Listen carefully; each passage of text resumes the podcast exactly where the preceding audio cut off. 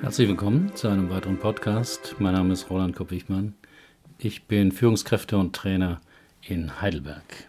Das Thema heute, wie Sie Ihre Angst vor Ablehnung endlich überwinden. Sie werden Ihren ganzen Mut dazu brauchen. In meinem Persönlichkeitsseminar Selbstbewusst im Job gebe ich öfters als Antwort auf die Frage von Teilnehmern, und wie überwinde ich jetzt meine Angst vor Ablehnung? Folgende Aufgabe. Das ist ganz einfach. Gehe heute Abend in die Fußgängerzone und mache Folgendes. Ab einem bestimmten Punkt hebe während des Laufens beide Arme und fange an, ein Weihnachtslied zu singen. Mach das mindestens über eine Strecke von 500 Metern. Die Reaktionen der Teilnehmer sind immer gleich ablehnend. Von das mache ich nie im Leben bis zu das kann ich nicht. Wenn ich weiter frage, was für den Betreffenden schon beim Nennen der Aufgabe innerlich in ihm ablief, ist es meist derselbe Gedanke. Da halten mich ja die Leute für verrückt. Aber auch wenn ich sage, dass er die Leute erstens doch gar nicht kennt und zweitens wohl nie im Leben wiedersehen wird, verringert das nicht die Angst. Aus Erfahrung kann ich sagen, was wirklich passiert, denn ich habe die Übung schon öfter selbst und mit Teilnehmern gemacht. 80 Prozent der Passanten sehen einen gar nicht, weil sie nur geradeaus gucken, telefonieren und so weiter. 15 Prozent sehen dich und sind verwundert, verwirrt oder belustigt. Und 5 Prozent etwa sagen was in der Art von Jo mei, ist denn schon wieder Weihnachten? Oder darf ich mitsingen? Um seine Angst vor Ablehnung zu überwinden, geht der Autor Jia Zhang in seinem Buch Wie ich meine Angst vor Zurückweisung überwand und unbesiegbar wurde, einen ähnlichen Weg. 100 Tage lang spricht er wildfremde Menschen an und bittet sie um die seltsamsten Dinge. Zum Beispiel, ob er in ihrem Garten Fußball spielen oder ob er vielleicht ein Passagierflugzeug fliegen dürfe ohne Pilotenschein. Wie die Angst vor Ablehnung ihr Leben einschränkt. Angst vor Ablehnung haben viele Menschen. Und immer hindert sie uns daran, eine Chance zu ergreifen und etwas zu riskieren.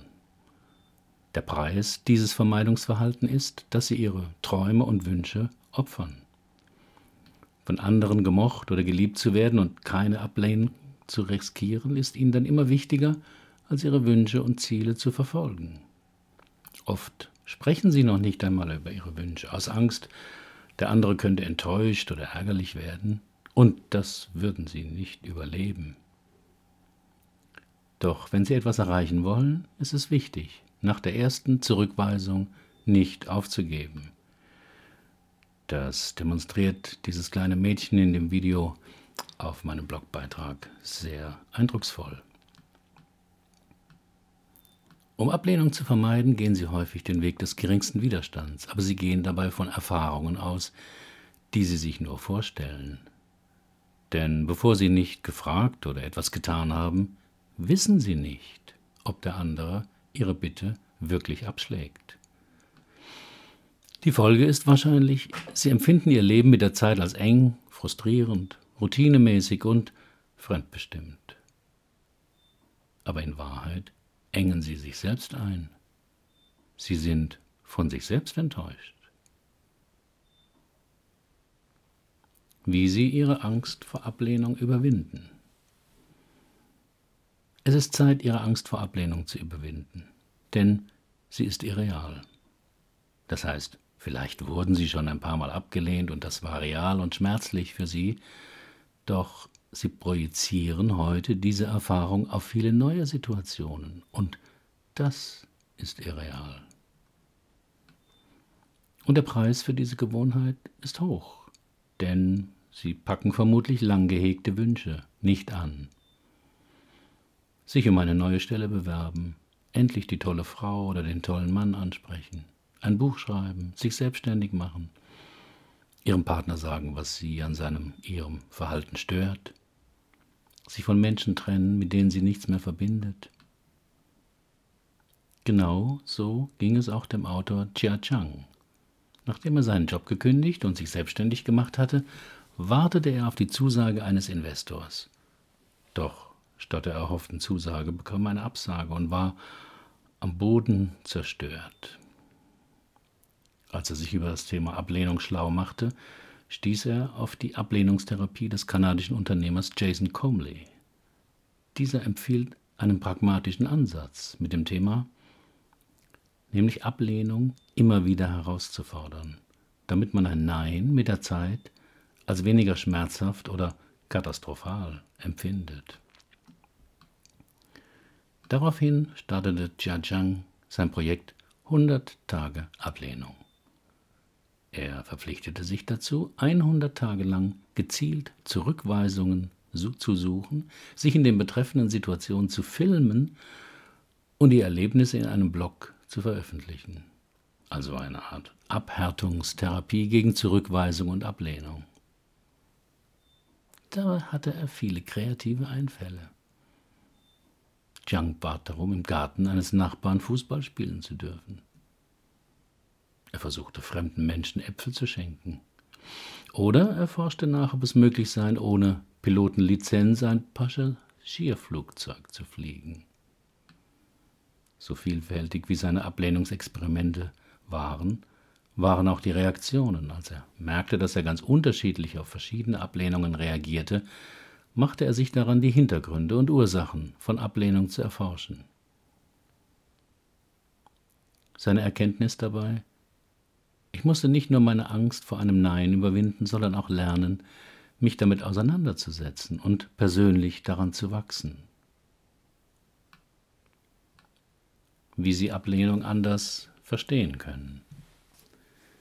In Ratgeberbüchern und Internetartikeln, aber auch von Freunden gibt es zahlreiche Ratschläge, wie man sich im Falle einer Ablehnung am besten verhalten soll, damit es einen nicht zu sehr trifft. Nehmen Sie es nicht persönlich. Wenn das mal so einfach wäre. Denn die Angst, zurückgewiesen zu werden, gehört zu den tief sitzenden Ängsten der meisten Menschen. Aber warum fürchten wir Ablehnung so sehr und empfinden Zurückweisungen oft als schmerzlich? Das hat damit zu tun, dass die Angst vor Ablehnung auch biologische Ursachen hat. Das beweisen die starken körperlichen Reaktionen wie Weinen, Zittern oder Schweißausbrüche, die im Zusammenhang mit Ablehnungserfahrungen auftreten können. Sie deuten darauf hin, dass die Angst vor Zurückweisung sehr tief sitzt und vermutlich ihre Wurzeln in der Evolution hat. In Urzeiten mag diese Angst unsere Vorfahren davor bewahrt haben, aus ihrem sozialen Gefüge herauszufallen. Das war damals überlebenswichtig. Von der Familie, der Gruppe oder dem ganzen Stamm abgelehnt oder ausgestoßen zu werden, konnte den sicheren Tod bedeuten. Das ist heute zum Glück anders. Heute hingegen hemmt uns die Angst vor Ablehnung mehr, als dass sie uns vor der Gefahr des Ausgeschlossenwerdens schützt. Die wichtigste Erkenntnis dabei ist, Menschen können völlig unterschiedlich auf eine Bitte reagieren. Und das sagt nichts über mich selbst aus. Um ihre Angst vor Ablehnung besser zu kontrollieren, sind drei Punkte wichtig. Kommunikationstheoretisch kann man sagen, hören Sie die Ablehnung vor allem auf dem Selbstoffenbarungsohr, nach dem Modell von Schulz von Thun. Das heißt konkret, etwas schnell abzulehnen ist äußerst menschlich. Zurückweisungen haben häufig mehr mit der Persönlichkeit des Ablehnenden zu tun als mit der Person des Bittenden. In einer Ablehnung drückt sich nur eine Meinung aus. Es ist nicht die Wahrheit über sie, sondern die Ablehnung hängt vielleicht vor allem mit der Laune des Ablehnenden oder der momentanen Situation zusammen, in der sich jemand befindet. Und drittens, fast jede Ablehnung ist zu knacken. Die Wahrscheinlichkeit für ein Ja für Ihre Bitte steigt mit der Anzahl der Menschen, die Sie ansprechen. Und wenn es nur um einen Menschen geht, Je öfter sie um etwas bitten, desto weniger fallen Ablehnungen ins Gewicht. Der Verkaufstrainer Martin Limbeck hat diese Einsicht zum Titel seines Buchs gemacht. Nicht gekauft, hat der Kunde schon. Warum gute Begründungen helfen? Menschen sind geneigter, einen Gefallen zu tun, wenn sie einen guten Grund dafür haben. Dazu gibt es ein interessantes Experiment von Robert Cialdini. Es fand in einer Bibliothek an einem Kopierer statt, an dem Leute anstanden. Eine Versuchsperson bat die Leute, sie vorzulassen. Verzeihung, ich habe fünf Seiten zum Kopieren. Könnten Sie mich bitte vorlassen, weil ich es eilig habe? Dieser Bitte mit Begründung wurde in fast 100 Prozent der Fälle entsprochen. Ließ die Versuchsperson die Begründung einfach weg, waren nur noch etwa 60 Prozent der Schlangensteher einverstanden.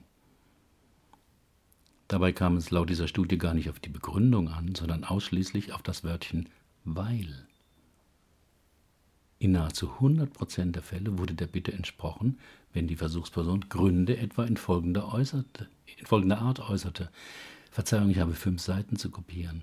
Lassen Sie mich bitte kurz vor, weil ich fünf Seiten zu kopieren habe wie sie mit Ablehnung besser umgehen. Es hilft ungemein, wenn Sie an neue Situationen, in denen Sie etwas von anderen wollen, mit der Einstellung herangehen, dass nicht Sie als Mensch abgelehnt werden, sondern nur Ihre Bitte. Mit der Einstellung, dass die Ablehnung vielleicht gar nichts über Sie aussagt, sondern vielmehr etwas über den Ablehnenden, sind neue Denk- und Verhaltensmuster möglich. Zum Beispiel diese. Seien Sie neugierig und fragen Sie nach dem Grund der Ablehnung. Anstatt sich gekränkt oder verletzt zurückzuziehen, gehen Sie auf den Ablehnenden zu und fragen Sie nach dem Grund. Denn es fällt vermutlich auch Ihnen leichter, eine Zurückweisung zu akzeptieren, wenn Sie Ihren Grund kennen. Treten Sie einen Schritt zurück, aber bleiben Sie im Kontakt. Wiederholen Sie nicht einfach Ihr Anliegen. Ergreifen Sie auch nicht die Flucht. Treten Sie stattdessen einen Schritt zurück und ändern Sie Ihre Bitte etwas ab.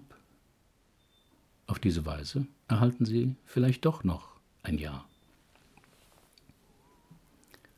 Akzeptieren Sie die Ablehnung, statt dagegen zu kämpfen.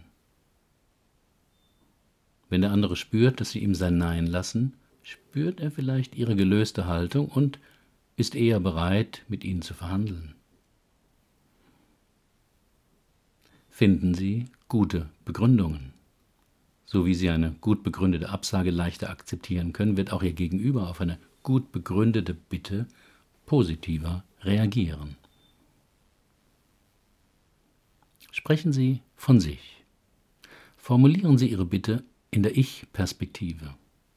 Dadurch wirken Sie glaubwürdiger als wenn Sie aus der Perspektive Ihres Gegenübers argumentieren. Also statt wollen Sie etwas für den Tierschutz spenden? Besser, ich möchte Ihnen kurz erzählen, warum ich für den Tierschutz Spenden sammle. Nehmen Sie Zweifel und Bedenken ernst und gehen Sie darauf ein. Dadurch gewinnen Sie das Vertrauen und den Respekt Ihres Gegenübers. Andernfalls fühlt der andere sich überfahren, zugetextet oder nicht ernst genommen. Er wird ihre Bitte abschlagen, obwohl er vielleicht in der Sache gar nicht so ablehnend dachte. Wählen Sie klug Ihre Zielgruppe. Eskimos brauchen keine Kühlschränke. Oder, wenn es mit der Klimaerwärmung so weitergeht, demnächst doch. Der Erfolg Ihres Vorhabens hängt maßgeblich davon ab, wem Sie es unterbreiten. Wählen Sie deshalb Ihre Ansprechpartner klug aus und bereiten Sie sich gründlich mit guten Argumenten vor. Und wenn es Ihnen schwerfällt, etwas abzulehnen? Durch die genannten Informationen und Tipps können Sie auch selbst lernen, leichter Nein zu sagen, sich abzugrenzen oder Bitten abzuschlagen. Auch dabei hängt viel davon ab, wie Sie eine Bitte ablehnen. Generell gilt, seien Sie geduldig und höflich. Egal, wer Sie um was bittet, bleiben Sie freundlich und respektvoll. So fühlt Ihr Gegenüber sich ernst genommen und Sie fühlen sich trotz Ihrer Absage auch besser. Seien Sie direkt, bloß keine komplizierten Argumente oder weitschweifigen Erklärungen, sondern lehnen Sie mit einfachen, direkten Worten ab. Vermeiden Sie auch Aussagen, die mit Ja, aber beginnen.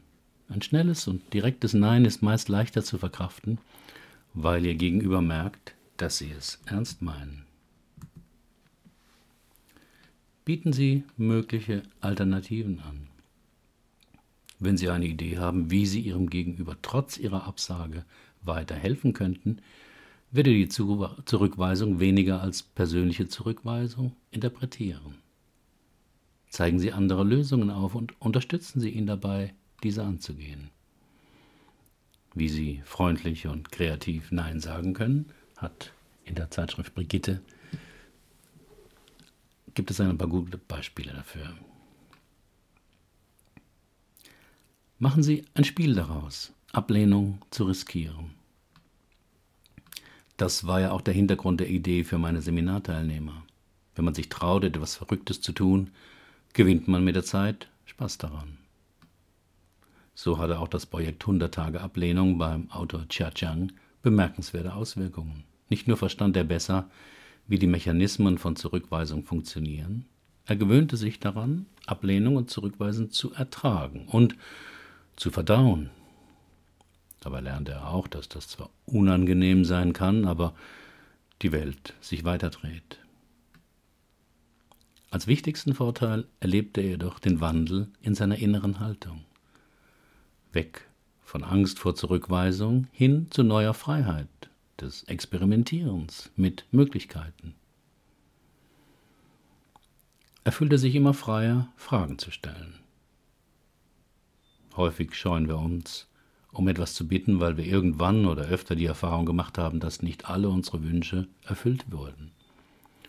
Doch durch diese eingeengte Sicht entgeht uns einiges, wenn wir sie auf alle möglichen Situationen, wo wir uns nicht zu trauen, fragen, um uns vor Enttäuschung zu schützen.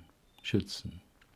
So bot ihm ein Pilot, den er gefragt hatte, ob er auch ohne Flugschein ein Passagierflugzeug fliegen dürfe, einen spektakulären Flug in einem Gyrokopter an. Wenn Sie sich öfters trauen, über Ihren Schatten der Zurückweisung zu springen, machen Sie vermutlich ganz überraschende Erfahrungen. Er lernte auch, sich selbst mehr zu akzeptieren. Wenn Sie zu viel Wert darauf legen, von anderen gemocht zu werden, verlieren Sie unter Umständen den Respekt Ihrer Mitmenschen. Everybody's Darling is everybody's Step. Denn Sie passen dann Ihr Verhalten an die Wünsche und Ansprüche Ihrer Mitmenschen an, anstatt auch an Ihre eigenen Wünsche und Bedürfnisse. Und ihre Träume bleiben vielleicht auch auf der Strecke. So wie Chia Chang können auch Sie üben und lernen, sich selbst mehr anzunehmen. Der Autor begriff auch, dass es nicht immer auf das Ergebnis ankommt. Wenn Sie sich beim Bitten zu sehr auf das Ergebnis versteifen, wollen Sie andere Menschen kontrollieren. Das klappt aber selten sondern zieht unweigerlich Enttäuschung nach sich, weil sie die entsprechende Erwartung hatten. Effektiver ist es, vor allem in Bereichen, die ihrer Kontrolle unterliegen, das Beste zu geben. Und Situationen, die sie nicht beeinflussen können, sollten sie weniger wichtig nehmen, sondern ein Spiel daraus machen. Und was tun, wenn sie sich doch nicht trauen? Das Buch und die oben erwähnten Tipps können Ihnen den Weg zeigen, wie Sie mit Ablehnung besser umgehen können und sich von Ihrer Angst nicht zu sehr lähmen lassen.